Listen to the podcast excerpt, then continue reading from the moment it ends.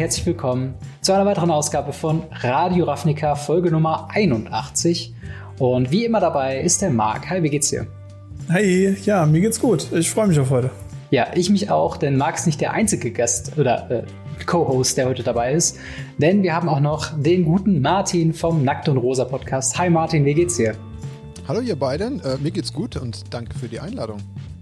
Sehr gerne, sehr gerne. Wir haben heute äh, ein, wie wir es immer mit Gästen haben, ein Hauptthema, aber wir wollen davor noch vor ein paar andere Sachen sprechen. Zum einen werden wir ganz kurz auf äh, Nackt und Rosa und Martin eingehen, wer er ist und was er so macht. Danach werden wir kurz ein bisschen resümieren über Kaltheim und unsere Erfahrungen mit äh, dem neuen Set auf Arena und damit verbunden auch auf dem Handy, äh, denn da konnten wir uns schon ein bisschen spielen. dann das große Hauptthema für heute ist die Zukunft des Competitive Magics. Äh, wie war es mal? Wie ist es aktuell? Und was soll es mal sein?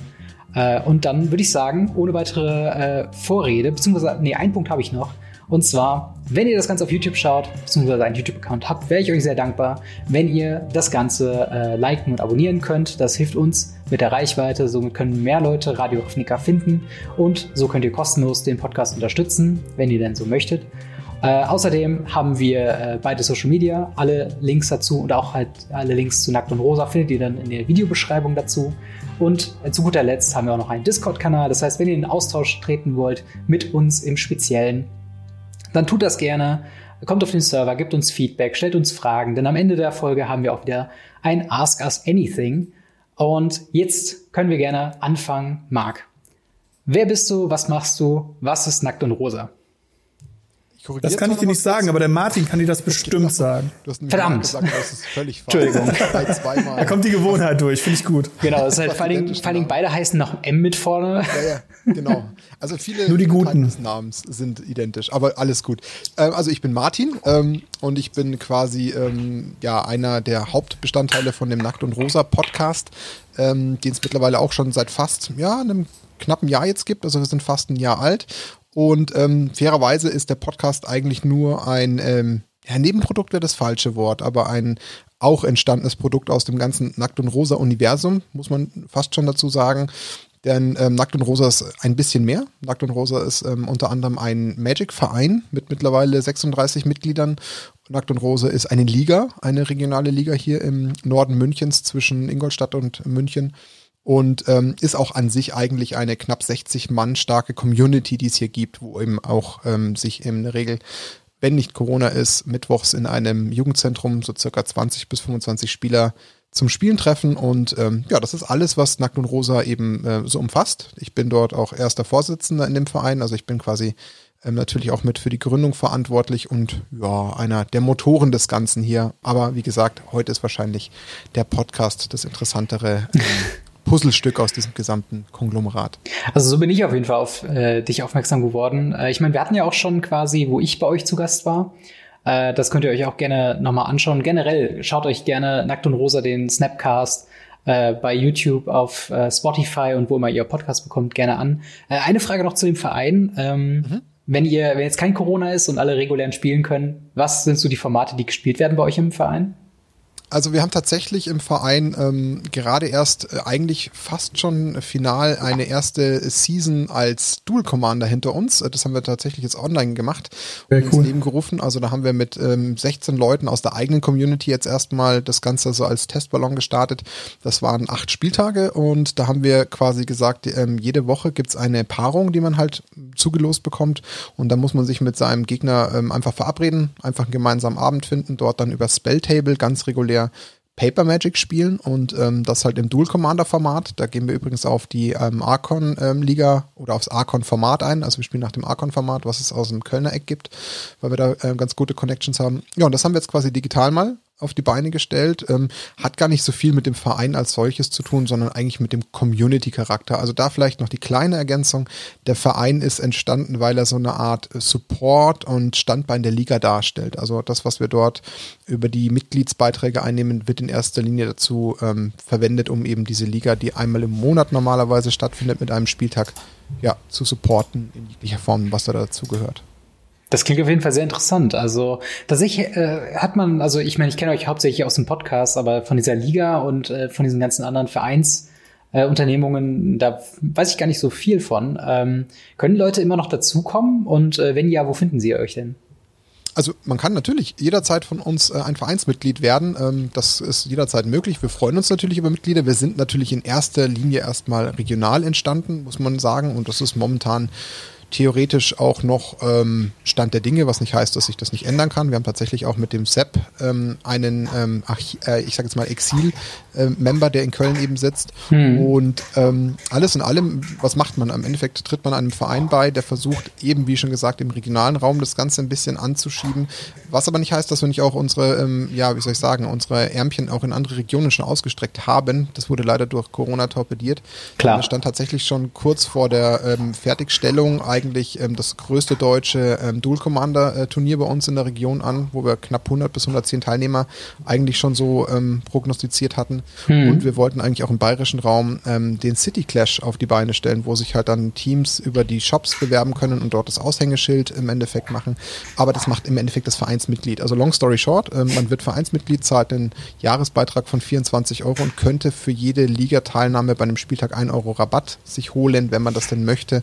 Und dann wären es so gesehen nur 12 Euro, die uns supporten, aber das fließt in die Richtung, nur dass man einfach auch ein bisschen weiß, was dahinter steckt. Ja. Aber alles auf nackt und rosa.de. Das ist keine Seite, wo ihr Angst haben müsst, auch wenn es vielleicht irgendein IT-Admin mal fragen könnte. Alles sauber, alles koscher. Ähm, ja. Das ist einfach nur unsere Webseite. Sehr, sehr cool. Also die gesamte Aktion, äh, der gesamte Verein, äh, das Supporten des lokalen Magic-Spielens ist auf jeden Fall äh, ja, ein sehr, sehr positiver Aspekt des Ganzen. Also wenn ihr euch das auf interessiert und ihr aus dem Bereich äh, kommt oder auch nicht, äh, schaut auf jeden Fall gerne mal auf der Webseite vorbei und informiert euch da. Ähm, aber ich würde sagen, wir ziehen mal weiter, äh, gehen, äh, gehen Kaltheim. Ähm, und zwar, wie ist euer Eindruck? Ich würde mal sagen, Marc, fang mal an. Ähm, hast du es spielen können? Hast du schon Booster rippen können? Äh, und was hast du so gezogen? Ähm, tatsächlich, ich habe ja mit ein paar anderen YouTuber so eine kleine Challenge gemacht. Äh, so Pre-Release-Kits aufmachen, gucken, wer da am meisten Value rauszieht. Das lief nicht so gut für mich, aber ich habe dazu noch ein paar Booster aufmachen können, klar. Äh, ich war ein bisschen verwirrt über die neuen Arena-Codes, hm. weil die irgendwie ultra lang geworden sind und ich weiß nicht warum. Und Ach, die sind dann jetzt so längst auf der Karte geschrieben, ne? Die sind nicht mehr. Ja, ja die waren, waren die vorher auch schon, aber vorher waren es irgendwie, ich glaube, drei, vier, drei und mittlerweile sind es halt so vier mal vier Blöcke oder so. also unverhältnismäßig viel. Ja. Ähm, ansonsten, ich habe dann äh, Arena halt aufs Handy installiert. Mhm. Und äh, habe da halt ein bisschen was rumgetestet und mal äh, auch schon ein paar Runden gespielt und ähm, durfte dann mein Cycle Deck ein bisschen anpassen, weil ich habe kein anderes Standard Deck und mit diesen diesen elf Boostern oder so, was man da bekommt, war schwierig, da äh, ein Kaltheim Deck auf die Beine zu stellen. Also du hast auch ein Pre-Release Kit aufgemacht, ne? Ja, yeah, genau. Was war denn, was war denn der Code, der jetzt da drin ist? Weil es war, es war vor langer Zeit war es halt, du hast ein Sealed Event bekommen, dann hast du irgendwann mhm. sechs Booster bekommen und ich glaube mittlerweile ist es auf drei Booster runter. Wie viel bekommt man denn jetzt bei dem Arena Code? Ähm, also der Arena-Code vom Pre-Release waren, glaube ich, die normalen sechs Booster. Also mhm. ich habe nur noch sech, die sechs Rares gesehen. Und dann kann man ja von diesen Promo-Packs, die man äh, normalerweise auf Turnieren gewinnen kann, ja. mittlerweile dürfen die Shops die einfach so noch auf größere Einkäufe oben drauflegen, ähm, kann man noch fünf Stück einlösen. Also kann man insgesamt elf Stück da kostenlos ah, äh, draufsetzen. Deswegen sagte ich elf Booster. Ähm, mhm. Aber das ist halt echt äh, schwierig, sag ich mal. Aber es ist tatsächlich ein ganz, ganz schönes Set und es äh, ist auch von dem, was jetzt im Impact ist. Äh, ich habe natürlich auch ein bisschen Commander gespielt und auch tatsächlich ein bisschen Legacy. Mhm. Und ähm, ein paar Karten kommen halt schon vor. Das ist hm. schon, cool. Aber es, ich habe den harten Impact von Vorteil noch nicht gesehen, den ich predikte. Aber ja. das, mal gucken. Ich glaube auch, was viel bei Kaltheim halt rumkommt. Jetzt sind wir gerade noch in dieser Pionierszeit, wo es halt alles erstmal getestet wird. Ich sehe auch die wildesten Decks auf Arena äh, im Historic und auch im Standard wo die Leute versuchen, Snow-Zombie-Tribal-Decks zu bauen und äh, Shrines haben wieder eine Rückkehr gemacht aus irgendeinem Grund. Äh, okay. Da gibt's diese Tibalt Trickery Turn 2 Combo im Standard irgendwie. Also es ist wilde, eine wilde Zeit gerade da draußen auf Arena. Äh, aber Martin, du hast ein bisschen gedraftet, wenn ich das richtig im Kopf habe. Tatsächlich, also Fun Fact, wir haben sogar auch wieder nackt und rosa brav, wie wir sind, äh, in Kombination mit unserem Local Game Store hier in Freising, dem Gunship Games, haben wir sogar ein eigenes Pre-Release-Event gemacht. Da waren wir auch äh, 16 Teilnehmer und haben das quasi auch wieder remote äh, ganz brav über Spelltable gespielt und haben da unsere Kits rechtzeitig per Post bekommen, haben wir am Sonntag gespielt, also schön brav fast schon äh, dem ganz klassischen Pre-Release recht nahe gerippt. Äh, das hat auch Spaß gemacht. Da hat man natürlich die erste ähm, Kaltheim-Luft geschnuppert. Ich habe dann ähm, mir zusätzlich noch ein Display ähm, mitschicken lassen, habe das natürlich brav ähm, am Freitag schon natürlich geöffnet, weil es natürlich richtig Spaß gemacht hat, sich die gleich anzuschauen, die Karten. und zusätzlich habe ich mich auch nochmal, ich glaube, ich in mittlerweile drei Drafts geschmissen auf Arena und auch da so ein bisschen Luft geschnuppert. Ähm, ich schließe mich Marks Meinung an. Also ich finde das Set insgesamt super spannend. Ich persönlich mag so diesen, diesen Flavor mit äh, Vikings. Das finde ich persönlich total cool. Also das ist was, da kann ich persönlich dem Ganzen mehr abgewinnen als vielleicht so ein klassisches Throne of Eldraine oder so. Oder was hatten wir noch? Äh, War of the Sparks, das irgendwie nicht ganz so meinen Nerv trifft. Ähm, ja, spannende Eindrücke sammeln können. Also es gibt ein paar Karten, ähm, die finde ich super interessant. Also zum Beispiel ähm, auch Valky um, ähm, habe ich mir auch gleich mal geordert, weil ich damit mal mein Modern äh, Junt Deck ergänzen will, von dem ich glaube, dass er vielleicht noch ein bisschen spiken könnte.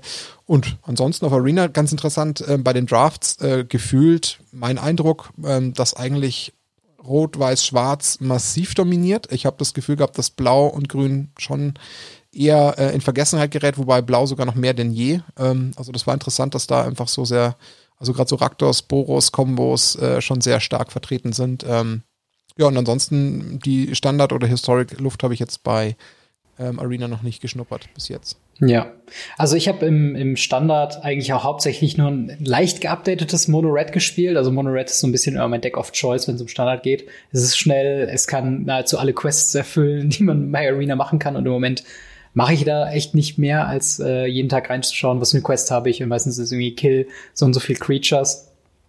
Und das mache ich dann halt eben mit äh, Mono Red.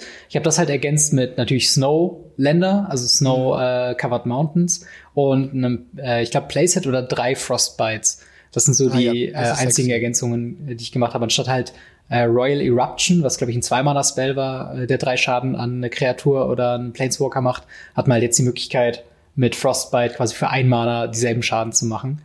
Und ähm, ja, es ist ein wildes Format. Also die meisten, die meisten Decks sind sehr grindy, sehr ähm, ja, sehr, sehr auf die Länge gezogen, sehr mid-rangey einfach. Mhm. Und äh, da reibe ich mir natürlich ein bisschen die Finger als äh, äh, Agro-Spieler, der da einfach meistens noch drunter herflutscht und meistens die Antworten noch nicht schnell genug kommen. Ähm, aber ich glaube tatsächlich, dass sich das Format erstmal noch bilden wird und äh, dass wir quasi jetzt gerade noch am Anfang sind. Ich habe schon gehört, manche Leute wollen, dass man äh, Tipp als Trickery band, weil man dann irgendwie zu schnell an irgendwelche Genesis Ultimatums oder so kommt. Aber ich würde mal sagen, wir gucken uns das erstmal noch ein paar Wochen an, bevor wir schon wieder Sachen bannen müssen in Standard. Ähm, von daher, ja, aber äh, habt ihr es auch schon äh, auf dem Handy zocken können? Marc hat es eben schon erwähnt. Ähm, ja, ist, ist der Traum vom Draft auf der Toilette, ist es jetzt real geworden? Ähm, nee, also ich glaube nicht, dass es äh, äh, gestorben ist. Man sollte die Kamera dabei nicht anlassen. Ähm, aber es gibt ja Möglichkeiten, wie man auf äh, jede Art von, von Android das machen kann. Und das ist halt der Vorteil. Ja. Ja, auf jeden Fall. Also ich habe es auch ein bisschen, ich weiß nicht, Martin, hast du es auch auf, äh, auf dem Handy schon zocken können? Oder? Also installiert habe ich es mir tatsächlich, ähm, ich glaube am, am, Donnerstag oder am Freitag gleich, ähm, habe aber dann irgendwie übers Wochenende nicht geschafft, das auf dem Handy auch nochmal aufzurufen, weil ich den Bedarf nicht hatte, weil ich es halt am Rechner gespielt habe. Ähm, bin gespannt, bin tatsächlich halt immer, weiß nicht, ich bin so ein klassischer Fan, ich mag gern ein bisschen Übersicht und ein bisschen Platz auf dem Screen und kann mir halt gerade sehr schwer vorstellen, dass das auch nur irgendwie praktikabel sich auf das Display transportieren lässt. Ich weiß es nicht, ich muss mir nochmal anschauen und mir einen eigenen Eindruck ähm, machen, aber ich hätte zumindest die Befürchtung, also ähm, weiß nicht, wie es euch ergangen ist, ob ihr da ein Feedback mal geben könnt, aber ich hatte halt Angst, dass mir das alles ein bisschen zu gestaucht und zu klein ist, gerade wenn man dann mal irgendwie Karten nochmal irgendwie sich in Ordnung, mhm. ordentlich ansehen will oder so. Wie habt ihr das wahrgenommen? Ähm, tatsächlich, also ich fand es schon recht klein, aber ich bin überrascht, wie gut es funktioniert. Also es war wirklich so ein Ding. Okay. Es ist laggy, es ist auf jeden Fall laggy, also es wird jetzt nicht so, so crisp sein wie am, am PC. Ähm, aber also das Ding ist, ich hatte auch quasi eines der Handys, die dann auch äh, die Maße, ähm, also diese äh, Vorgaben von Wizards of the Coast äh, bezüglich der App quasi erfüllt. Äh, wobei es auch noch einen Workaround gibt, zu dem wir später noch kommen. Ähm, aber äh, genau, da ich konnte es quasi spielen und es hat geruckelt, es hat funktioniert, ähm, aber halt so, was du halt schon sagst, es wirkt ein bisschen teilweise gerade bei den Ladebildschirmen wirkt die Skalierung noch ein bisschen wie auf ähm, auf dem PC. Also im Verhältnis so 16 zu 9 ist es immer noch quasi so klein, wie wenn das Bild einfach aufgezogen würde auf dem Monitor, wenn ihr wisst, was ich meine. Ja. Also es ist nicht, es ist noch nicht so mobile-gerecht skaliert, meiner Meinung nach. Ich finde auch teilweise die Karten sind noch recht äh, klein, wobei sie sich viel Mühe gemacht haben, äh, wenn eine Karte gecastet wird, die einmal quasi ins untere Drittel des Bildschirms, weil man spielt ja längs, quasi einmal groß aufzu, aufzuziehen, sozusagen. Und ähm, dementsprechend also für die, für die einfachen ähm, Agro-Dexy-Spieler, also Mono White Enchantments in Historic und Mono Red in Standard, hat es auf jeden Fall ohne Probleme funktioniert und ich konnte tatsächlich äh, ein, zwei äh, Matches so auf, dem, auf der Couch einfach zocken. Ähm, aber ich sehe es wie du, Martin. Es ist, es ist so ein, ich habe da meine Kritiken immer noch so, gerade wenn es halt in Control-Richtung geht, ob man dann tatsächlich die Trigger so ziehen kann oder den Full-Control-Modus anschalten kann, wenn man es braucht. Ähm, ich weiß nicht, Marc, wie denn deine Erfahrung damit? Ähm, tatsächlich ist es so, dass äh, ich ein bisschen auch mehr Kontrolle gespielt habe, auch ein bisschen mit Reaktionen mit Stacks. Also wenn ein Stack vier, fünf Sachen hat, wird es ein bisschen unübersichtlich, ja. Aber ich bin Hearthstone gewohnt und ähm, Hearthstone macht das ähnlich bis sehr viel schlechter tatsächlich. Ähm, ich hätte jetzt nicht gedacht, dass gerade das auch das Auffächern der Hand, wenn man auf die Hand runterdrückt und ansonsten geht die Hand halt relativ unten in den Bildschirm, dass man eben das Board frei sehen kann, hätte nicht gedacht, dass es so gut rüberkommt, tatsächlich. Ja, also ich muss auch sagen, ich bin positiv beeindruckt bisher. Also es ist natürlich noch Early Access, es wird hoffentlich noch ein bisschen an der Performance geschraubt. Aber es geht, es funktioniert auf jeden Fall. Und das ist mhm. äh, schon mal mehr, als ich gedacht hätte am Anfang. Ähm, aber ich würde auch sagen, ach so, wir wollten noch ganz kurz, äh, tatsächlich magicblocks.de, äh, unsere lieben Kollegen auf YouTube, die haben einen Workaround gemacht, dass selbst wenn ihr ein Android-Handy äh, verwendet, was nicht den äh, Mindestvoraussetzungen von Wizards of the Coast standhält, ihr trotzdem die App bei euch installieren könnt. Verlinken wir euch auch gerne in die Beschreibung bzw. in die Show Notes. Schaut da gerne mal rein. Äh, ein sehr äh, ja, hilfreicher Workaround. Ähm, aber ich würde sagen, damit lassen wir mal Kaltheim und Arena hinter uns und begeben uns in die Welt vom kompetitiven Magic. Ähm, und zwar wollen wir, hat sich da ja ein bisschen was getan in letzter Zeit. Ich werde mal am Anfang kurz ein bisschen äh, quasi zusammenfassen, wie äh, das früher der Fall war, bis zu einem gewissen Punkt dann mit Arena sich verändert haben sollte und jetzt durch die Corona-Krise sich das Ganze dann noch weiter angepasst hat. Also kurz mal dranbleiben. Ich werde das ein bisschen monologisieren, aber danach werden wir auf jeden Fall in die Diskussion einsteigen. Ähm, und ja, auf jeden Fall, wie es früher war, ähm, war es folgendermaßen. Man hat quasi Competitive Magic Events äh, quasi einfach gespielt. Es gab Planeswalker-Punkte und Pro-Punkte. Planeswalker-Punkte waren dabei die Punkte, die einem quasi fürs einfache Spielen in verschiedenen sanktionierten Events quasi einfach belohnt hat. Das war so eine Langzeitbelohnung. Man konnte immer weiter quasi aufsteigen und sich halt auch eben Einladungen erspielen für andere Events, zu denen wir später noch kommen. Pro-Punkte waren dann ab einem gewissen Level quasi die Punkte, Währung, womit man in verschiedene Ränge, also Pro-Spieler, Clubs quasi ein tauchen konnte. Da gab es dann Bronze, Silber, Gold und Platinum. Und je nachdem, in welchem Club man irgendwo gelandet ist, irgendwann mit, äh, wenn man lang genug gesammelt hat, desto mehr ja, Privilegien hat man quasi, desto mehr wird man eingeladen auf andere große Turniere und so weiter und so fort. Ähm, tatsächlich hat man als Otto-Normalspieler immer angefangen, entweder bei sogenannten PPTQs, also Preliminary äh, Pro Tour Qualifier, wo man dann, das waren meistens in Local Game Stores oder anderen Events, waren es quasi Punkte, äh, wo Leute sich einfach hinsetzen konnten mit ihren Decks für ein gewisses Format gespielt haben. Das konnte Modern, Standard, Limited, Sealed sein. Äh, und wenn man es da dann geschafft hat zu gewinnen, ähm, ist man zu den Regional Pro Tour Qualifiern gekommen, die dann für ein größeres Gebiet abgesteckt alle Gewinner von PPTQs zusammengefasst hat und wer da gewonnen hat, hat eine Einladung für die Pro Tour gefunden. Und Pro Touren, muss man dazu sagen, sind sehr wichtige Turniere in der Mitte der Hierarchie, quasi auf dem Weg zum Champion irgendwo. Und die gibt's in einer gewissen Form heute immer noch, aber dazu auch später. Dann gab's noch Grand Prix, das waren ja auf der ganzen Welt stattfindende Wochenendsturniere, wo sich jeder anmelden konnte, der gerade irgendwo war. Und äh, jeder, der dann über die zwei Tage einen Score von äh, ja, 13 zu 2 oder halt Top 8, wie auch immer, quasi äh, erreicht hat, und das ist schon ein sehr schwieriger Score zu erreichen, wurde quasi weitergeschickt in die Pro Tour. Und wer sich dann da gut anstellt, kam in die äh, World Championship.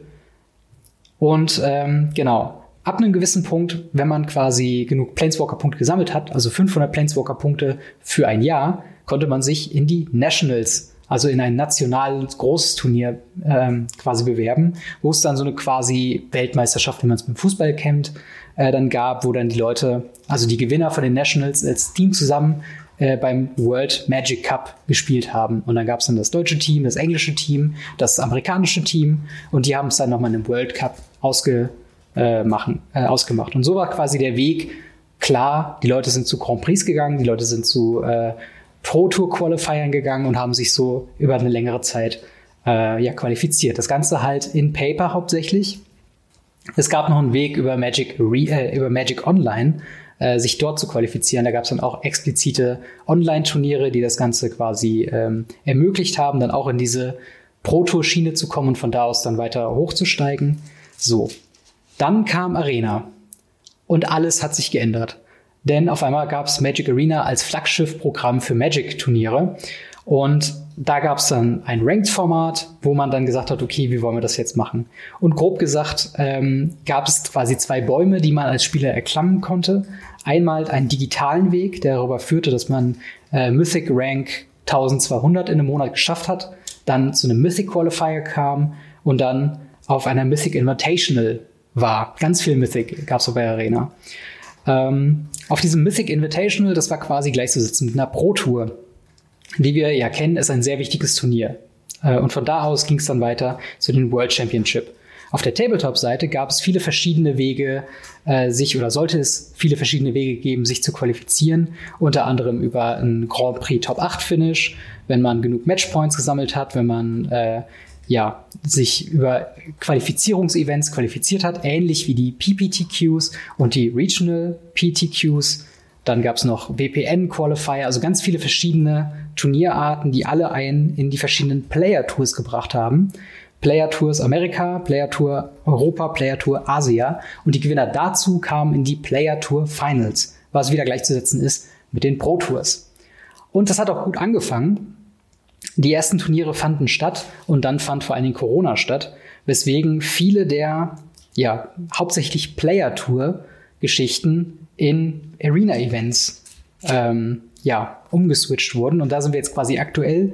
Aktuell ist der einzige Weg, Competitive Magic zu spielen über Magic Arena und das über den Weg, den ich eben schon beschrieben hat.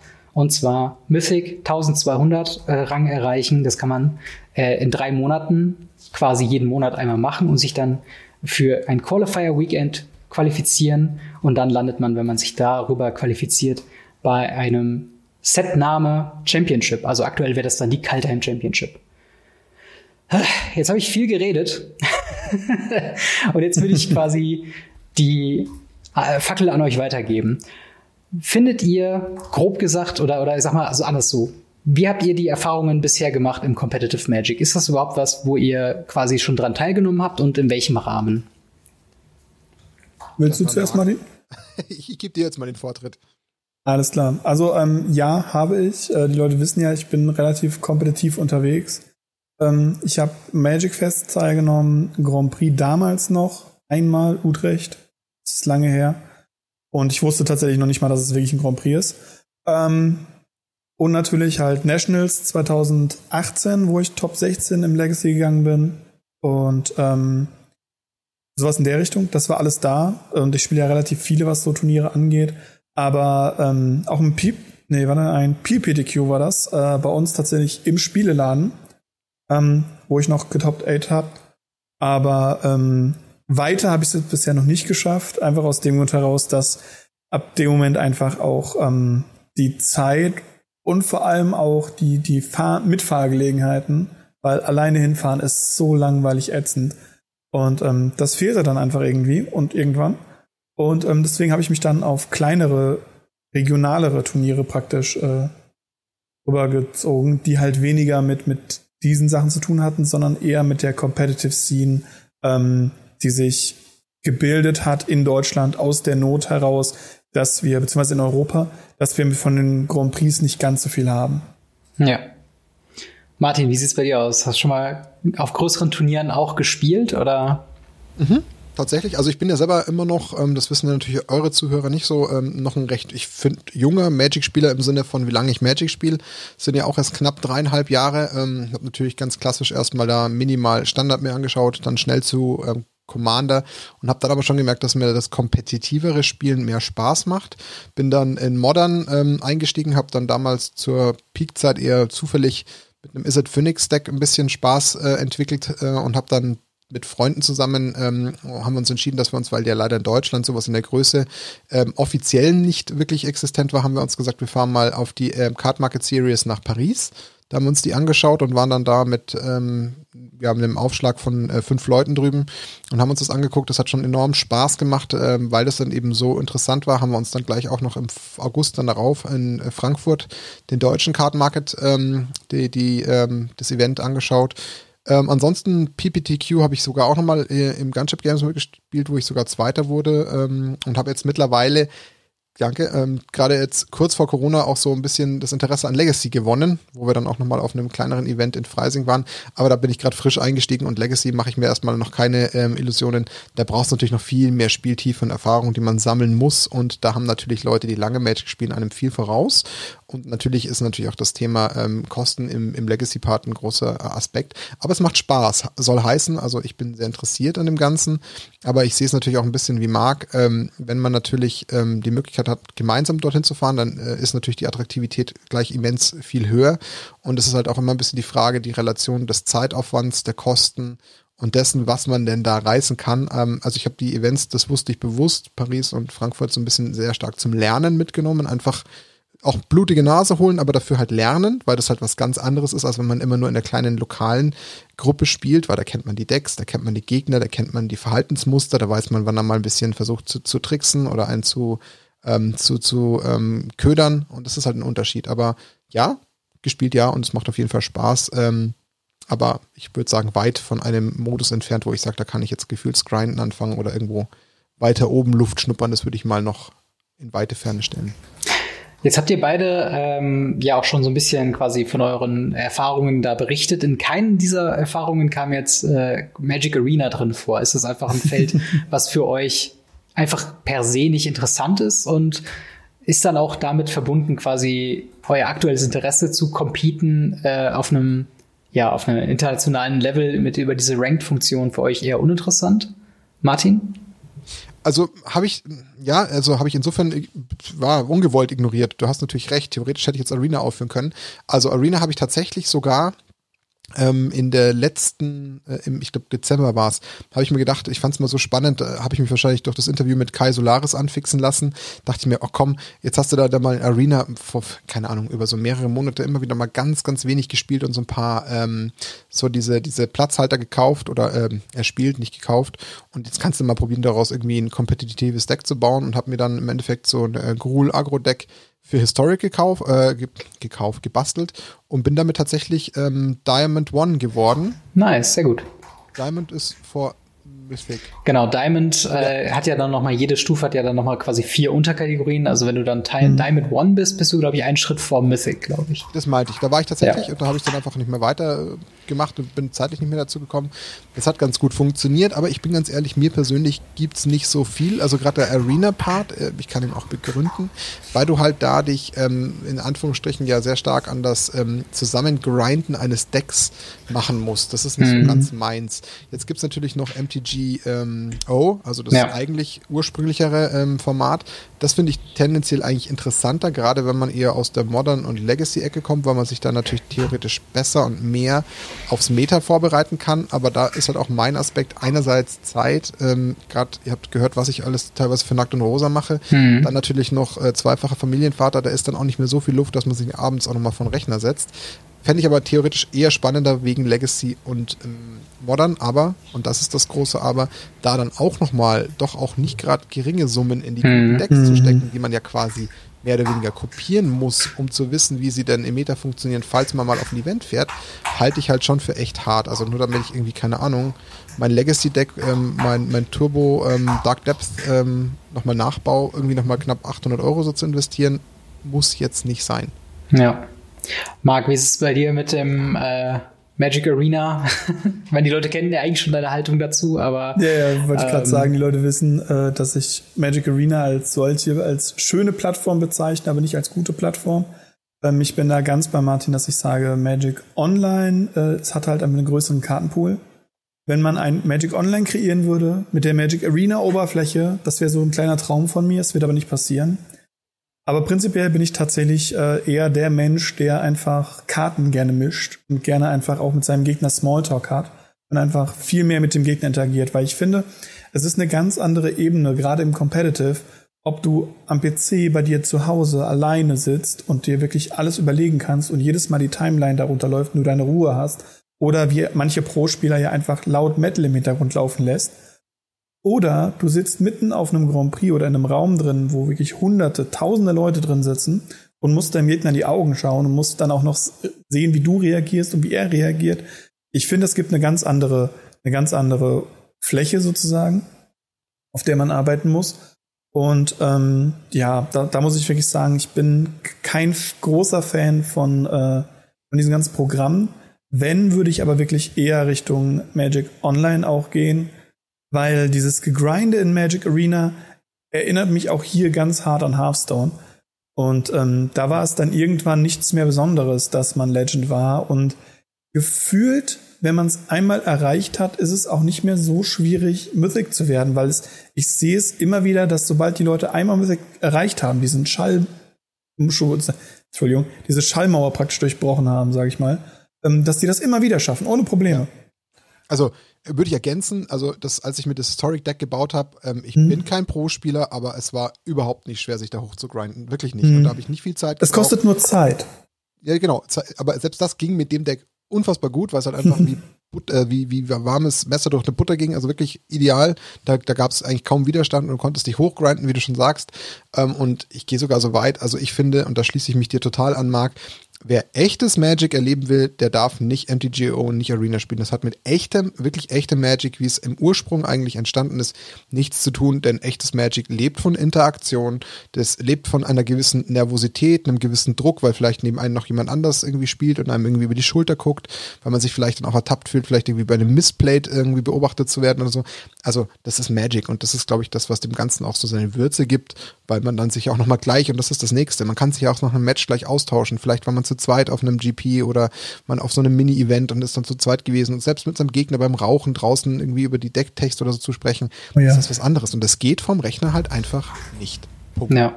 Aber es ist ja eigentlich so ein bisschen dann traurig, dann die Beobachtung zu sehen, ähm, quasi, wo es halt rein Magic the Gathering wirklich nur der Paper-Sport äh, in Anführungszeichen war, bis halt hin zu, ja, man kann es eigentlich nicht anders sagen. Klar, das ist jetzt nicht hundertprozentig Wizards of the Coast schuld und das wollen wir ja auch gar nicht unterstellen, aber wir sind jetzt halt gerade an einem Zeitpunkt angelangt, dass wenn wir jetzt gerade sagen, wer jetzt heute anfangen möchte, Competitive Magic zu spielen und wirklich versuchen, Pro-Spieler zu werden, der kommt um Arena nicht drum rum. Also ähm, glaubt ihr, das, das ist was, was, ähm, also anders gesagt, wenn Magic äh, baut sich jetzt immer mehr auf als E-Sports, als äh, eine äh, ja, PC-Variante und viele große Turniere, die wir auch bei Twitch und so gestreamt bekommen, sind halt eben äh, mit diesem E-Sports-Gedanken verbunden. Glaubt ihr, dass es eine sinnvolle Richtung ist oder glaubt ihr, dass da irgendwas verloren geht, was sehr essentiell war? Schwer einzuschätzen. Ich glaube, das ist gerade momentan, klar, Corona-bedingt sowieso schwer einzuschätzen, weil man halt nicht sieht, wie sich quasi noch der eigentliche, ich nenne es jetzt mal physische äh, Magic-Teil dagegen wehrt. Der, glaube ich, ist schon auch noch etwas, was ähm, dem Ganzen eine gewisse Note gibt. Ähm, mhm.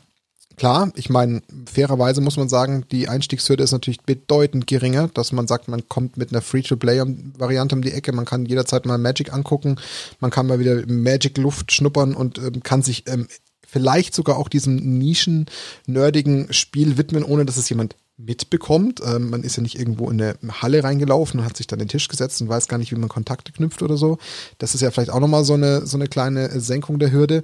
Ähm, aber ich, also ich tue mich schwer damit und ich muss auch ganz ehrlich gestehen, für mich ist das wirklich eine, eine, eine Trennung zwischen beiden Welten, weil ich muss auch sagen, jemand, der über den Weg versuchen würde, so ein Pro-Spieler zu werden, der sich dann auch auf einem physischen Paper Magic Event äh, zu behaupten, halte ich jetzt für nahezu unmachbar. Bin ich jetzt mal so äh, vorstellst, mit meiner Erfahrung zu sagen, ich kann mir einfach überhaupt nicht vorstellen, dass das klappt, weil dir dann ganz, ganz viele Sachen äh, eben in solchen Turniermomenten fehlen.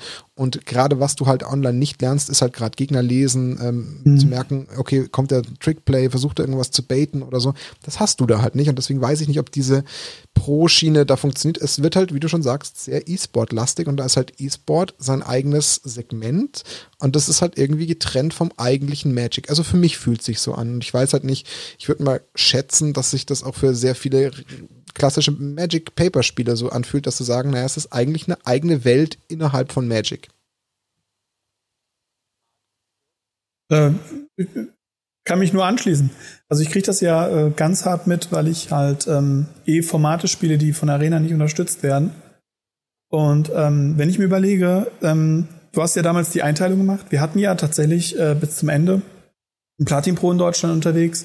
Weiß gar nicht, ob er noch Diamond geschafft hat mit äh, Marc Tobias. Und ähm, da war es so, der spielt regelmäßig oder hat zu dem Zeitpunkt noch regelmäßig bei uns irgendwo in der Gegend mitgespielt und zwar tatsächlich auch Legacy weil er gesagt hat, das ist für ihn so ein, so ein kann man mal nebenbei zocken. Und ähm, da merkt man dann auch ganz einfach, dieser Mensch hatte dann einfach Spaß und der hat das nicht ernst genommen, diese, diese kleinen Local-Turniere, sage ich mal in Anführungsstrichen. Ich meine, sowas wie eine Trader-Liga ist, da sind halt auch Namen vertreten, so ist es nicht, aber es ist jetzt kein Grand Prix, es ist kein PPTQ oder ähnliches, sondern es ist nur eine eigene Liga, die trotzdem sehr hohe Leute zieht. Wie gesagt, wenn dann Marc Tobias da sitzt als Pro-Spieler, der mit seinen Pro-Punkten nun mal jetzt auch schon Platin erreicht hat, mindestens, dann ist das schon cool. Und dann, wenn dann Leute zu dir ankommen und sagen, ey, ich habe hier gerade gegen jemanden gewonnen, der saß hinten in der Ecke, der hatte nur die Kappe in dem Gesicht, weiß gar nicht, was der gespielt hat. Ich habe einfach gegen den gewonnen, ich weiß es gar nicht. Und ich gucke so und denk so, äh, ja, du hast gerade gegen Marc Tobias gewonnen. Äh, herzlichen Glückwunsch. Ähm, das, das, diese Interaktion fehlt komplett, weil man klickt auf Weiter, man weiß gar nicht, wer hinter dem Nicknamen steht, man geht einfach durch. Also, wenn da jetzt nicht gerade ein WOTC steht für Wizard of the Coast Mitarbeiter, ähm, weiß man einfach nicht, gegen wen man da spielt. Ja. Und ähm, das finde ich ist eine ganz harte Barriere, auch dieses, dieses Zwischenmenschliche. Für mich war Magic immer ein, ein Gesellschaftsspiel. Auch im kompetitiven Bereich ist es ein Gesellschaftsspiel. Ich habe in Bologna auf dem Legacy Grand Prix gegen Leute gespielt, wir haben gefühlt mehr über unsere Decks geredet, weil wir beide Foil voll, also wirklich alles Foil an, an Special Artworks hatten. Er war eher so im Bereich ähm, hier so Expeditions und so weiter unterwegs. Ich war eher so im Bereich Judge Promos und so weiter unterwegs. Und dann haben wir darüber mehr geredet, als dass wir gespielt haben gefühlt und hatten trotzdem ein ziemlich hartes Battle. Und ähm, das hast du halt in der Arena nicht. Niemand geht hin und sagt, oh, schöne Bob Rossländer, die du hast. Wie denn auch? Es gibt ja, ja keinen Chat. Achso, nochmal ja, das, das stimmt auf jeden Fall. Ähm, ganz kurz, du meinst eben halt diese Platinum-Geschichten, äh, das war bezogen natürlich auf die äh, Pro-Tour oder Pro-Point-Clubs, die es halt gab, ne? Genau. Ähm, weißt du noch, wie quasi der die Einteilung war, wie vielen Punkten ähm, man quasi zu den verschiedenen Rängen aufgestiegen ist? Oh nee, genau weiß ich es nicht mehr. Ich weiß nur noch, dass äh, Marc Tobias der auf den Nationals 2018 äh, genug Punkte hätte sammeln können, um äh, Platin zu werden. Und ich weiß nicht, ob er es danach noch in Diamond geschafft hat. Ich weiß aber nicht mehr, wie viele Punkte das waren. Ja, aber das ist auf jeden Fall so, so ein Punkt, den ich halt auch sehr ähm, interessant finde, weil es nicht unähnlich ist zu der Magic Pro League, die wir auch gerade quasi haben, die sehr prominent äh, eine Ansammlung, eine Ansammlung von Charakteren ist, die ähm, ja Magic hochkompetitiv spielen, äh, zusammen mit der Rivals League, sich dann so ein bisschen wie, ja, ich kann es nicht anders beschreiben, aber als wie quasi äh, WWE-Roster, also wer früher Wrestling geguckt hat, äh, wo es halt dann quasi die einen von dem einen Event gab und die anderen von dem anderen Event und die sich halt die ganze Zeit so battlen und um Punkte spielen. Ähm, sowas gibt's jetzt quasi auch und ich würde mal sagen, das einzige Problem ist halt, dass man vorher bei diesen Pro-Clubs, wenn jemand Diamond war, da waren die Voraussetzungen, wie du da hinkommst, relativ klar. Also da war ja schon äh, klar, also gut, wenn wir jetzt nicht die ähm, genaue Punktzahl gerade haben, aber trotzdem war es klar, okay, hab deine Pro-Points, sammel die über einen gewissen Zeitraum und irgendwann kommst du zwangsläufig quasi von Bronze in Silber, in Gold, in Platinum. Und es war so ein natürlicher Aufstieg. Habt ihr jetzt gerade quasi im Kopf, wie man zum Magic Pro League Member wird oder zum Rivals League Member? Also ich auf gar keinen Fall. Nee, ich auch nicht. Also äh, kann dir sagen, wie viele äh, VPN, äh, nicht VPN-Points, wie viele Planeswalker-Punkte damals, als es die noch gab, man braucht, um Bias zu generieren. Das kann ich dir sagen, aber ja. ähm, das ist wieder Paper Magic. ja, ja, genau. Und das ist halt auch der Punkt. Ne? Also selbst so Planeswalker-Punkte. Ich meine, ich war zu dem Zeitpunkt, als ich angefangen habe, jetzt nicht direkt High Competitive gespielt, aber es war schon so ein, so, so ein Ziel, wo dann gesagt hat, okay, hey, wenn du es schaffst, in einem Jahr 500 Planeswalker-Punkte zu erspielen durch deine regelmäßige Teilnahme an äh, FNMs, an äh, anderen Events, konntest du halt einfach bei den deutschen Nationals zu einem Zeitpunkt mitspielen, ja. was so ein krasses, großes Turnier ist. Ähm, was ja auch vor so allem einfach, du konntest ja. es in deinem Local Game Store erwerben, du konntest es auf größeren Turnieren erwerben, du konntest es einfach theoretisch mit acht Mann Drafts erwerben. Diese Punkte hast du überall bekommen können, nur dafür, dass du Magic spielst. Und ähm, die Nationals waren, wie gesagt, waren großartig. Und äh, wir hatten dann nach Punkten bei uns im Team zum Beispiel den Platz Einser mit in, bei uns im Team. Und das war wir haben uns da mega drüber gefreut und haben da richtig Party gemacht auf den Nationals, einfach weil es auch ein cooles Event war. Und irgendwie ist das halt, das ist halt dann was anderes, wenn ich irgendwo in der Liga sitze, daheim sitze, mein PC anmache und Magic Arena streame. Oder Absolut. ähnliches. Und was man nicht vergessen darf, was ja dem Ganzen dann auch nochmal ein bisschen wie soll ich sagen, kontraproduktiv entgegengewirkt hat. Dann gab es ja plötzlich dieses Abschaffen der eigentlichen DCI-Number, dann sind die ja, Planeswalker-Punkte genau. weggefallen, dann ist man übergegangen auf diese neue ähm, ähm, Companion-App, die man ja auch gebraucht hat, verständlicherweise ein Stück weit wegen Corona. Aber das hat ja auch schon wieder einen totalen Shift ähm, vollzogen, wo halt dann so ein bisschen die Transparenz flöten gegangen ist. Wie du ja schon siehst, sowohl ich, Marc, beide können gar nicht aus dem Stegreif sagen, wie funktioniert das jetzt eigentlich. Klar, Corona hat dem Ganzen natürlich auch nicht geholfen, weil natürlich die ganzen Events sowieso komplett mehr oder weniger zurückgefahren wurden oder in den Local Game Stores nur mit angezogener Handbremse gespielt wurde. Aber ähm, trotz allem ist da nie so eine richtige transparente ja, Thematik draus geworden und deswegen ist halt wahrscheinlich, leider muss man fairerweise sagen, auch gerade die Pandemie ein Grund, warum natürlich jetzt gefühlt für die klassischen Spieler natürlich Arena noch mehr beflügelt wird, was aber auch ein Stück weit nachvollziehbar ist. Ähm, aber ähm, genau deswegen ist es ja umso spannender, wie sich das dann nach dem potenziellen Reopening dann wieder vielleicht äh, ein bisschen ja, rehabilitiert, was man eigentlich nur hoffen muss. Ähm, und ich hoffe, dass das dann auch wirklich nur wieder zu, zu ähnlichen Dimensionen führt, weil ich habe gerade erst angefangen und habe da so viel Spaß entwickelt, dass ich äh, jetzt mich echt äh, ja massiv ärgern würde, wenn mir das in irgendeiner Form in dem alten Ausmaß verwehrt bleiben würde.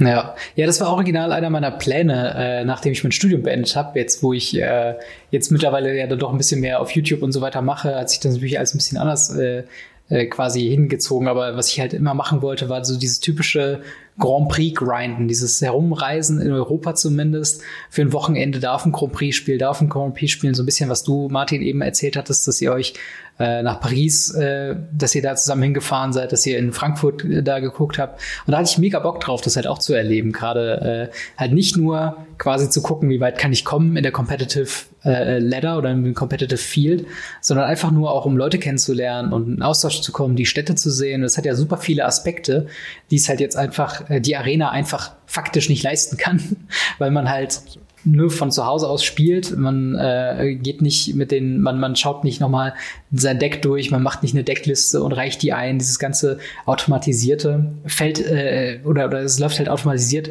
über Arena und ähm, fällt halt dementsprechend weg. Und irgendwie fehlt halt auch so ein bisschen die Anspannung davor. Also ich meine, äh, wie du schon sagtest, bei Arena, wenn man sich lang genug hinsetzt, kommt man irgendwann zu Mythic, wenn man halt dann eine ganz gute äh, Win-Lose-Ratio zumindest hat und wenn man halt eben dazu kommt, immer weiter zu grinden. Das ist auf jeden Fall nicht leicht, das will ich jetzt auch nicht sagen.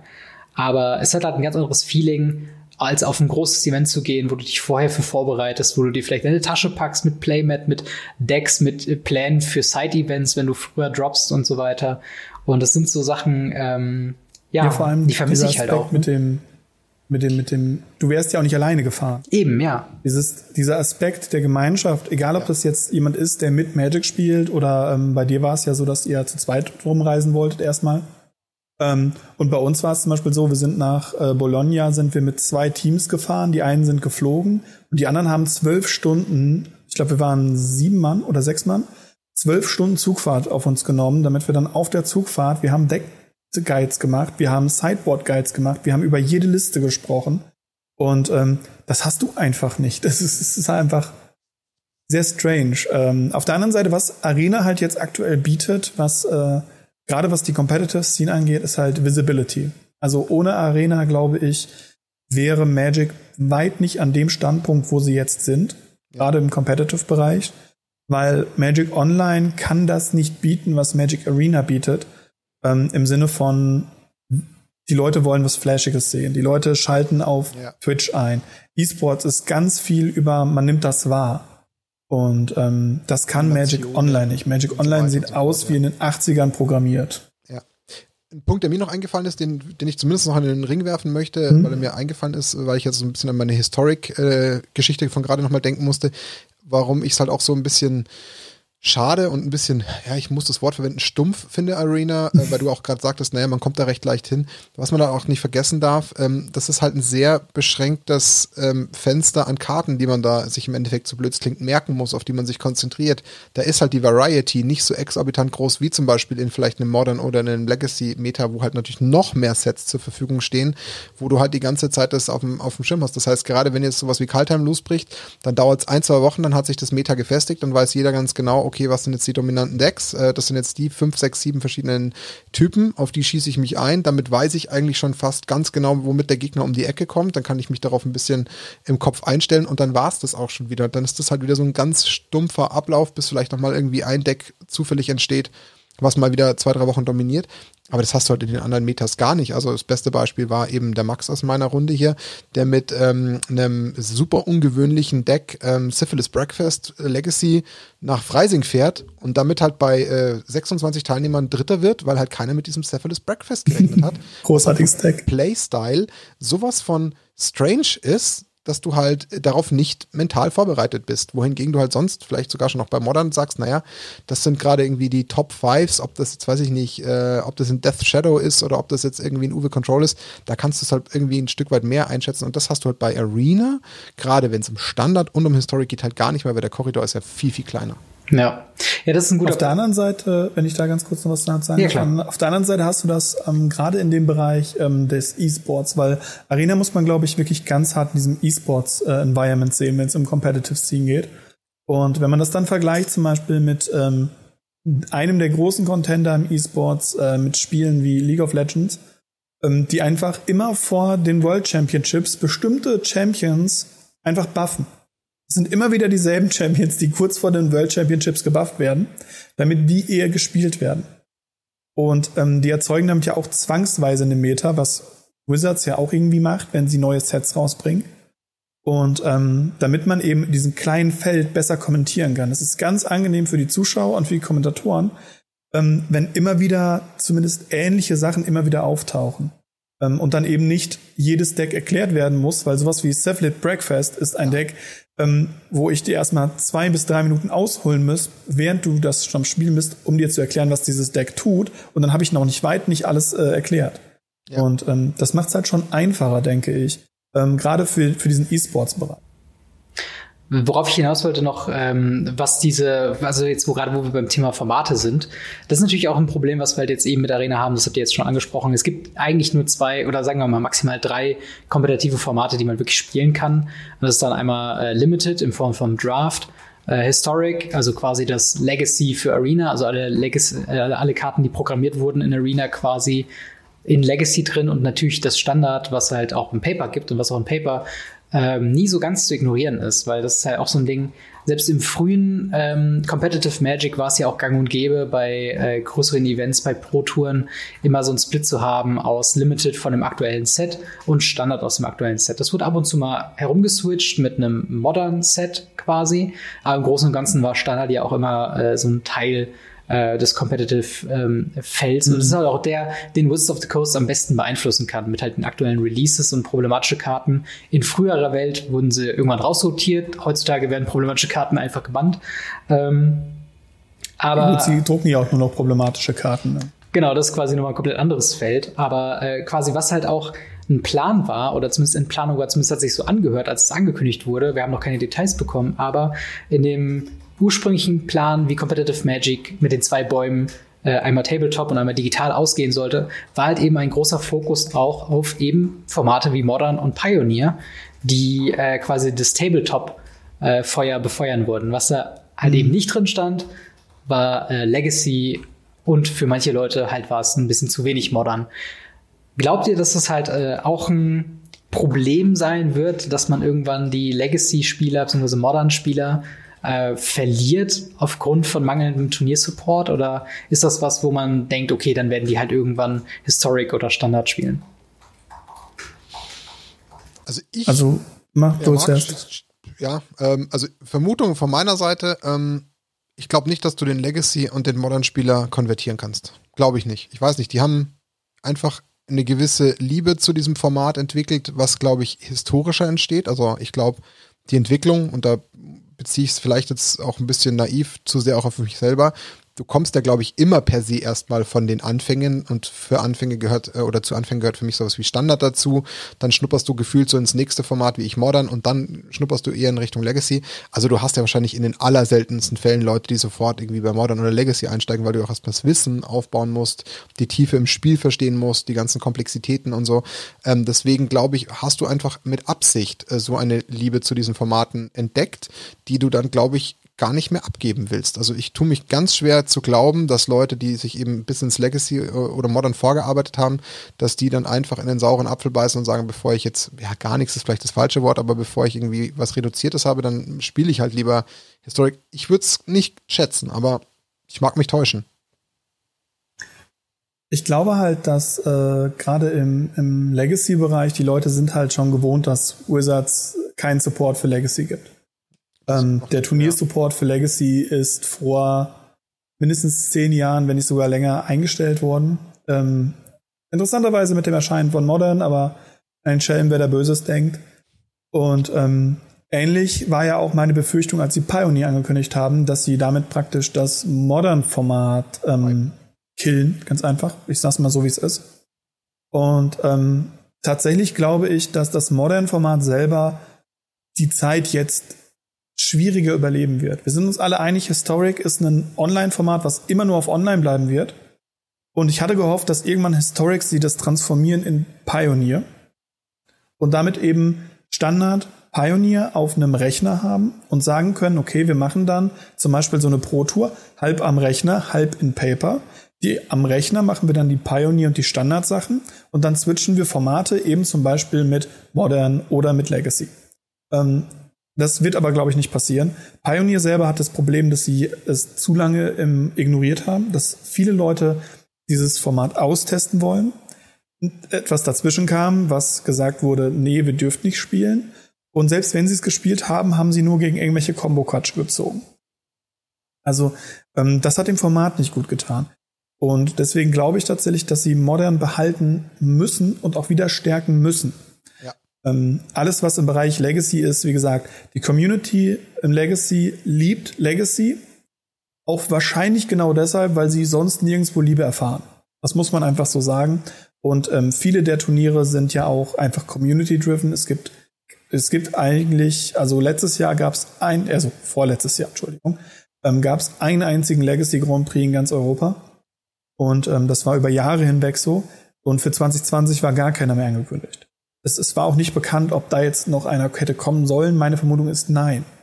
Weil sie eben mit Pioneer und Modern, sie wollten Modern so ein bisschen den Stempel von Legacy aufdrücken. Also der, das alte Format Modern. Dann der neue Contender, der neue kleine Bruder mit Pioneer und dann Standard. Weil auch die Team, äh, ähm, die Teamplays mit den verschiedenen Formaten war es ja früher so, dass du einen Standard-Dude hattest, einen Modern-Dude und einen Legacy-Dude.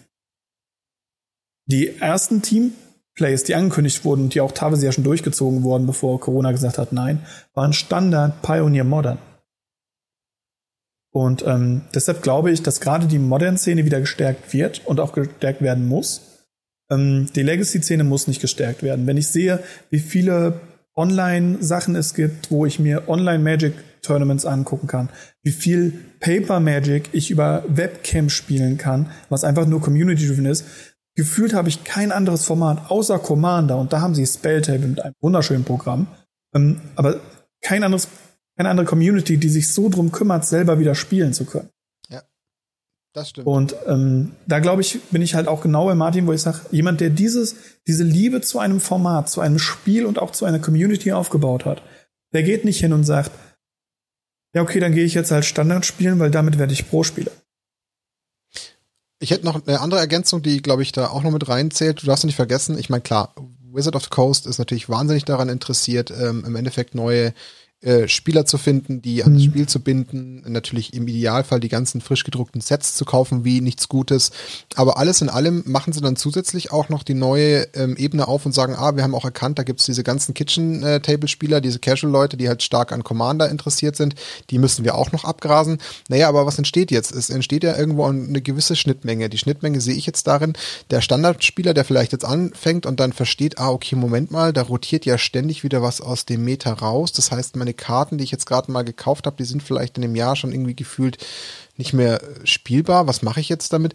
Der muss ja gefühlt schon einen Blick über den Tellerrand werfen. Dann entdeckt er vielleicht erstmal Modern, ist sich noch nicht ganz sicher, will er Modern für sich äh, wirklich äh, finden, merkt aber auch, dass er gerade so ein bisschen, weil halt dieser Commander-Hype ja auch nicht gerade gering ist und der ja wirklich super viel Anklang findet, dass auch Commander für ihn Format ist, ja, dann fängt er allein schon wegen Commander fast schon gezwungenermaßen an, auch schon eher Karten zu kaufen, die ja außerhalb der Standard- und Historic Range theoretisch liegen oder Pioneer Range, was ihm ja dann auch eigentlich wieder die Tür in Richtung Modern mehr aufmacht, wo dann aber die die Karten eine längere Halbwertszeit haben.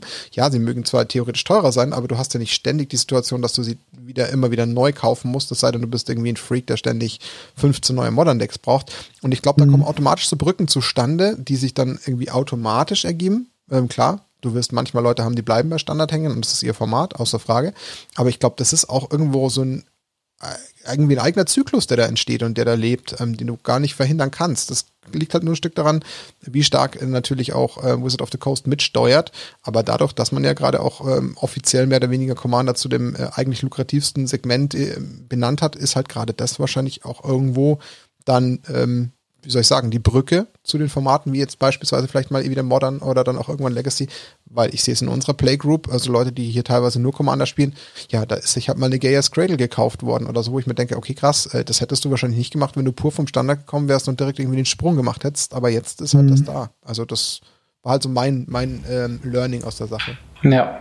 Ja, das ist auf jeden Fall äh, ein guter Punkt. Also ich finde auch, also ich glaube, es kommt sehr, sehr, sehr darauf an, was sie jetzt nach der, also wenn, sagen wir mal, irgendwann äh, hoffentlich Mitte bis Ende des Jahres, wo dann diese Corona-Pandemie auch irgendwann mal vorbei ist, ähm, was dann die Schritte sein werden, was werden sie dann ankündigen. Und äh, ich sehe auch auf jeden Fall den Punkt, Marc, den du gesagt hast, dass Pioneer gerade so ein Problemkind ist äh, weil nicht wirklich Interesse in dem Format besteht. Es steht, mhm. äh, liegt an verschiedenen Gründen. Ähm, aber wo das Interesse ja auch ursprünglich daher kam, dass Wizards of the Coast so eine Offensive gemacht hat und offen so gesagt hat, okay, Pioneer wird unser neues Halb-Eternal-Format neben Modern. Und ich mhm. glaube, das wird halt ein wichtiger Punkt sein, wenn sie dann mit einer Ankündigung rauskommen, hey, ihr könnt jetzt wieder in Local Game Store gehen, ihr könnt jetzt wieder Competitive Magic machen, das sind unsere Turniere für das nächste Jahr. Und wenn da halt, sagen wir mal, von zehn Turnieren vier Pioneer, drei Modern sind und zwei Standard, dann äh, ist das, glaube ich, ein ganz gutes Zeichen für die Formate ähm, und dementsprechend auch das Langzeitinteresse äh, an Magic the Gathering, weil äh, Martin, was du auch eben meintest, je mehr investiert die Spieler halt sind in Eternal-Formaten, desto länger tendieren sie es auch zu, zu spielen, einfach auch nur aufgrund der Preis der Karten. Also wer sich eine Gaia's Cradle kauft, der wird nicht in einem Monat aufhören, Magic zu spielen. Ähm, mhm. Und das sind halt, bitte? Ja, mir ist noch eins eingefallen, sorry, aber es ja, klar. tatsächlich auch nochmal, wenn ich dann daran denke, wenn man sich die Releases letztes Jahr anschaut, ob das jetzt äh, Double Masters war oder sowas dergleichen, das kannst du halt auch nur dann auflegen, wenn du weißt, du hast auch die Kaufkraft in diesen Segmenten, wo diese Karten auch wirklich gespielt und gebraucht werden, weil sonst kannst du diese Displays halt auch nicht rausjagen. Also ja. wo holt sich denn jemand... Du meinst sowas wie Commander Masters? Legends? Ja, genau, Commander Legends. ja. Das holen sich halt dann noch die Leute, die halt auch irgendwo wirklich wissen, dass sie damit was langfristig anfangen wollen. Und da liegt ja schon auch für WotC auch eine gewisse Form der Lukrativität darin, weil die haben ja dann im Endeffekt zwar vielleicht nicht das gleiche Prinzip wie jetzt der Standardspieler, der sich vielleicht drei Displays holt, um sich da im Endeffekt da irgendwie immer am Meter zu halten, aber mhm. holt man sich halt vielleicht mal zwei, drei Double Masters oder legt auch das Wert, mehr Wert drauf, dass die Karte, die man länger behält, vielleicht dann auch irgendwie Full Art ist oder Full Art Foil, mhm. weil man sie halt halten möchte mhm. und länger benutzt. Und das ist, glaube ich, auch eben genau dieser Unterschied, ähm, dass sich Wizard, denke ich, schon auch irgendwo bewusst, dass das sonst gar nicht geht. Oder Modern Horizons oder was sie so auflegen, das machst du ja nicht, wenn du nicht glaubst, dass da auch irgendwo eine gewisse äh, Kaufkraft dahinter steckt. Das stimmt. Ähm, ich finde es äh, ja auf jeden Fall sehr interessant. Ich habe jetzt noch ganz zum Schluss vielleicht ein ganz kleines äh, ja, Spielchen beziehungsweise ein, äh, eine Fragerunde, wo ihr quasi sagen könnt, also ich schmeiße euch quasi einen Begriff um die Ohren und ihr sagt, behalten oder weg damit oder quasi wieder einführen äh, in Bezug auf Competitive Magic. Äh, und zwar findet ihr, dass wir für Competitive Magic, also quasi einfach nur Ja, Nein, ähm, findet ihr, dass wir für Competitive Magic oder für gesundes Competitive Magic äh, die Magic Pro League brauchen? Martin, ja Mhm. oder nein? Ah, ist fast ein Jein, aber ich würde eher zu Nein tendieren. Ich bin auch bei Nein. Okay, beide nein. Wie sieht das aus mit Planeswalker-Punkten? Ja oder nein? Ja. Nein, tatsächlich glaube ich nicht. Ah, okay, interessant. Und zu guter Letzt die große Frage: Findet ihr oder sollten wir für Competitive Magic Arena behalten, ja oder nein? Nein. Nein. Oh, wow, interessant. Das finde ich äh, tatsächlich ein spannender Punkt. Also, ähm, Wenn ich das ganz kurz erläutern darf, bei mir, fängt es bei mir schon damit an, das hatten wir neulich auch schon äh, hart diskutiert. Wie mache ich das denn im Draft? Draft ist eins der schwierigsten Sachen, die ich machen kann. Ein Deck zu bauen, 40 Karten Deck zu draften, ein Sideboard zu haben und ein Best of Three draus zu spielen, um das Ganze dann in Tournament äh, zu grinden. Eins der schwierigsten Sachen, was uns äh, Wizard of Coast und auch die komplette Competitive Scene seit Jahrzehnten sagt, dass Draft das, das die Königsdisziplin ist, wenn äh, Legacy der kleine Prinz ist. ja. Aber wir haben keinen Ranked Best of Three Draft auf Arena. Gibt es nicht. Bist du dir da sicher? Ich, bin mir da ich müsste tatsächlich sicher. mal nachgucken, ob es vielleicht nicht doch das Ähm, gibt. weil wir hatten einen, einen ziemlichen Rant darüber tatsächlich. Okay. Ähm, dass es halt, äh, es gibt Best of Three Drafts und es gibt Best of One Drafts, aber das Best of Three Drafts sind nicht gerankt. Ah, verstehe. Okay. Und ähm, das ist einfach ein Problem, weil Ja. ein Best of One Deck baut man noch mal ein bisschen anders, man draftet auch ganz anders. Man kann ganz viel rücksichtsloser draften, weil wofür brauche ich denn Artefaktzerstörer, wenn ich es eh nicht im Sideboard spiele, weil Sideboard ja nicht. Ja. Und ähm, das finde ich halt sehr, sehr schwierig. Deswegen, wenn Arena das hätte, würde ich fast schon sagen, okay, man bräuchte ähm, Magic, man könnte Arena für Magic Competitive behalten. Ähm, einfach weil es schöner aussieht Ja. ähm, und für Online bestimmt was Gutes darstellt. Aber dadurch, dass eben die Königsdisziplin ähm, nicht mal anständig drauf gearbeitet wird, ähm, nein. Interessante Punkte. Also ich würde tatsächlich so ein bisschen sagen, also bei MPL würde ich euch zustimmen. Ähm, braucht man nicht, ist sogar in gewisser Weise schädlich, weil wir halt gerade nicht so ganz genau wissen, warum die Leute, die in der MPL sind, in der MPL sind. Ich habe ein bisschen recherchiert und die meisten, die da drin sind, die haben 2017 sehr gut performt in der äh, Paper League und seitdem sind die irgendwie da drin, aber niemand weiß, ob sie wieder rauskommen. Und dann gibt's ja noch die Rivals League und irgendwie ist es ein ganz schöner Grind, da überhaupt reinzukommen über ein Gauntlet mit den besten Spielern der Welt.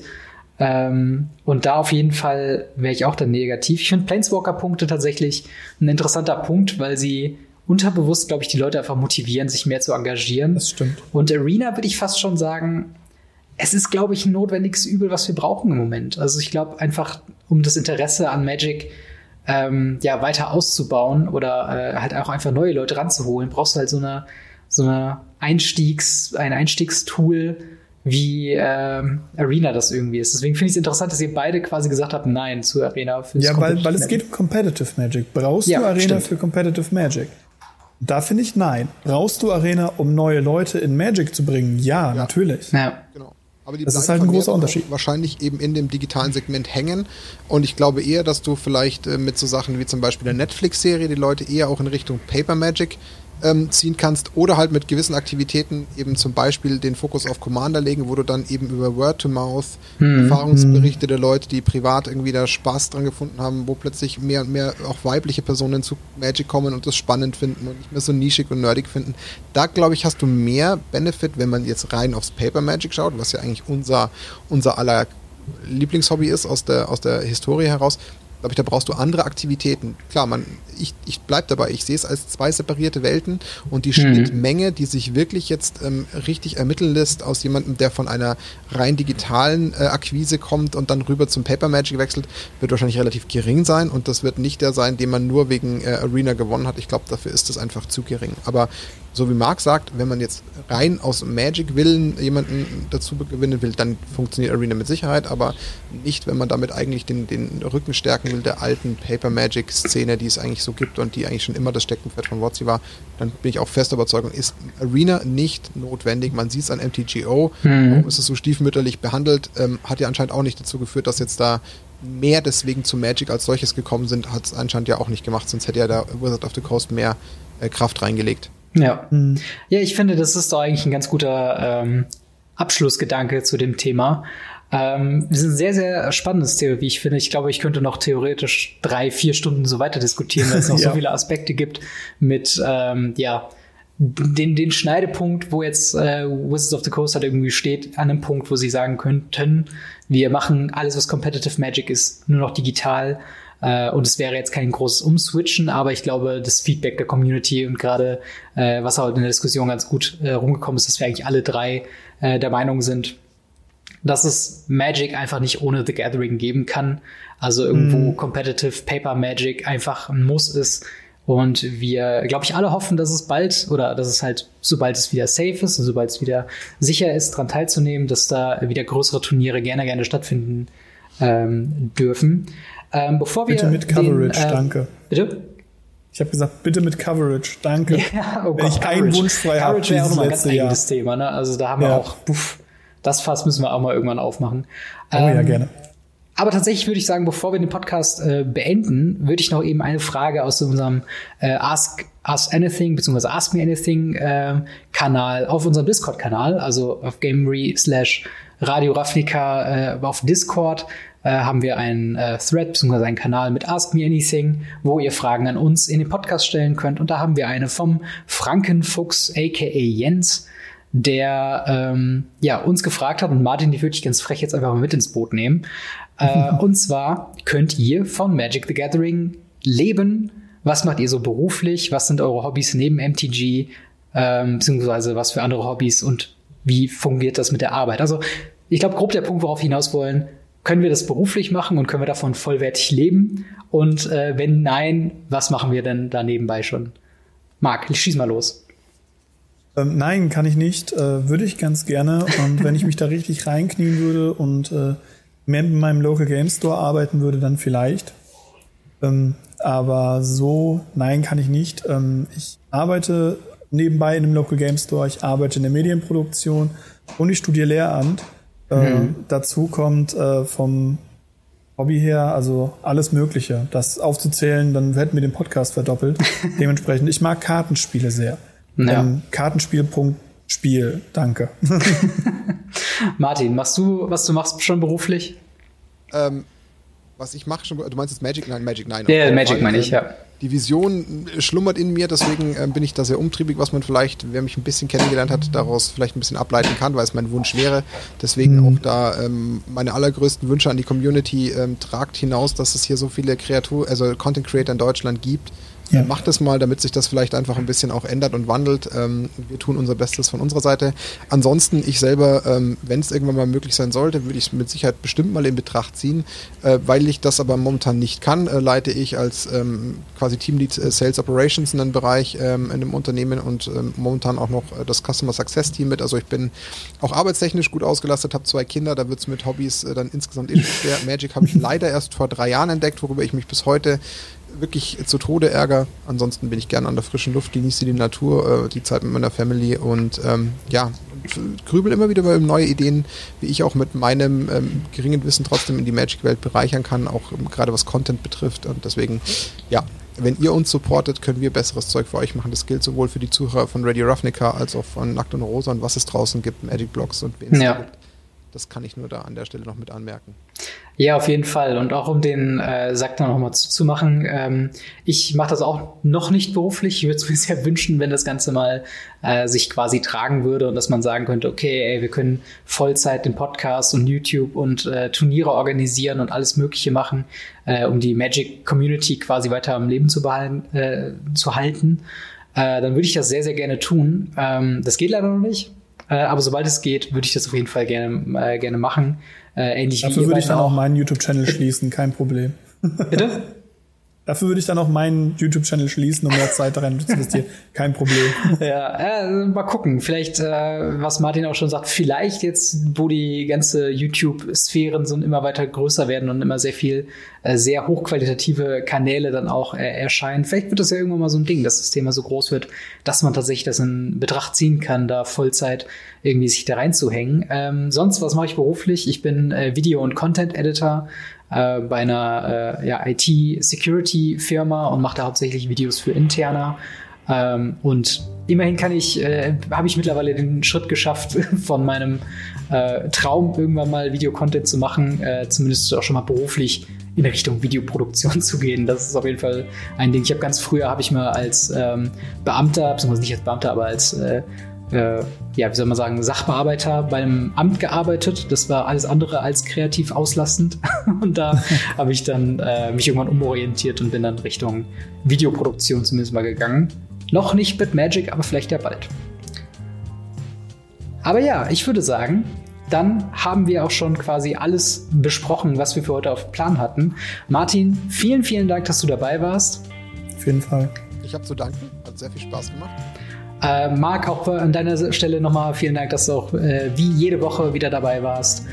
Immer wieder gerne. Wenn ihr da draußen noch mehr von den beiden äh, hören und sehen wollt, dann äh, habt ihr dazu alle Links in der Beschreibung zum Nackt und Rosa Podcast, zu den YouTube-Kanälen, zum Nackt und Rosa Webseite, zum Verein, allem drum und dran. Äh, Nochmal der Aufruf, wenn ihr das Ganze auf YouTube schaut, beziehungsweise ähm, ja, einen YouTube-Account habt, dann liked und abonniert uns doch. So können wir noch weiter wachsen und dem Traum eines äh, vollberuflichen Magic the Gathering YouTube-Lebens oder Podcast-Lebens einen Schritt näher kommen.